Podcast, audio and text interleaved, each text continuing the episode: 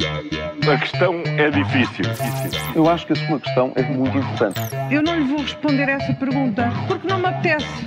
Ficará eventualmente a pergunta no ar. É uma boa pergunta essa.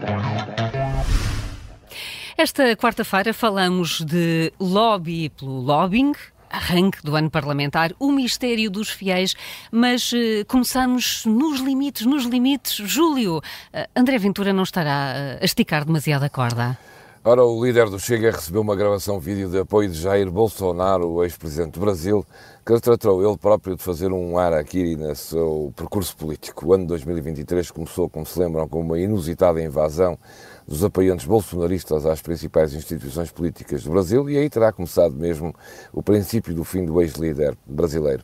Especialistas dizem que ainda existe bolsonarismo, mas 2023 confirmou um apagão de Bolsonaro enquanto líder total desse movimento, tantos os processos em que está envolvido.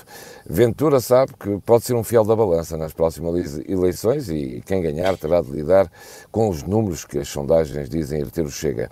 Acontece com apoios destes, Ventura afunila ainda mais qualquer possibilidade de um acordo à direita e mais do que isso é duvidoso que ganhe alguma coisa com apoios e amigos destes. O próprio efeito de Bolsonaro devia ser mesmo um aviso para a Ventura, mas o líder do Chega está mesmo disposto a esticar ainda mais a corda, viremos, veremos então o que lhe pode acontecer. Veremos, veremos. E afinal, Paulo, quantos fiéis eh, estiveram na Jornada Mundial da Juventude? Olha, essa é de facto uma boa questão, Carla, hum. que eh, a Igreja, mais que ninguém, e as autoridades portuguesas, nomeadamente o Governo e as câmaras municipais de Lisboa e de Louros, que estiveram muito empenhadas no evento, deviam, deviam esclarecer. Durante meses, para se justificar as dezenas de milhões de euros dos contribuintes que foram colocadas no evento eh, venderam-nos que viriam mais de um milhão de pessoas. Mas agora sabe-se que terão estado menos de metade. Os fornecedores de comida e bebida para o evento, que foram contratados para o evento, eh, estão a reclamar quase um milhão de euros à Fundação Jornada Mundial da Juventude, porque dizem que tiveram prejuízos, porque as expectativas que lhes foram criadas eh, não foram cumpridas. No fundo, acreditaram na organização, prepararam-se para fornecer mais de um milhão de pessoas e nem metade estiveram ali.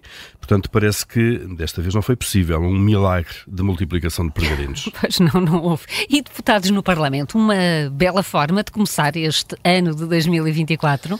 Olha, melhor seria mesmo impossível, com as eleições marcadas para daqui a dois meses, mais o que se segue até à composição do novo Parlamento e respectiva tomada de posse, os deputados vão a banhos este inverno. Há mais de um mês que os trabalhos já são mínimos, daqui a duas são mesmo suspensos, sendo chamados apenas para eventuais e esporádicas comissões para pouco decidir.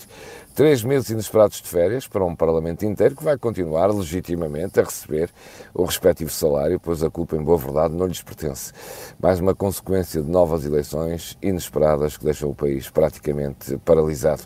Resta saber se, eh, no horizonte deste ano de 2024, não haverá ainda mais férias forçadas, pois ninguém arrisca perceber o que vai acontecer depois de sabermos os resultados do 10 de março. Começar assim o ano não é nada mau. Olha, mas vamos, vamos continuar no Parlamento, Paulo. Quanto tempo vai o Parlamento demorar até regulamentar o lobbying?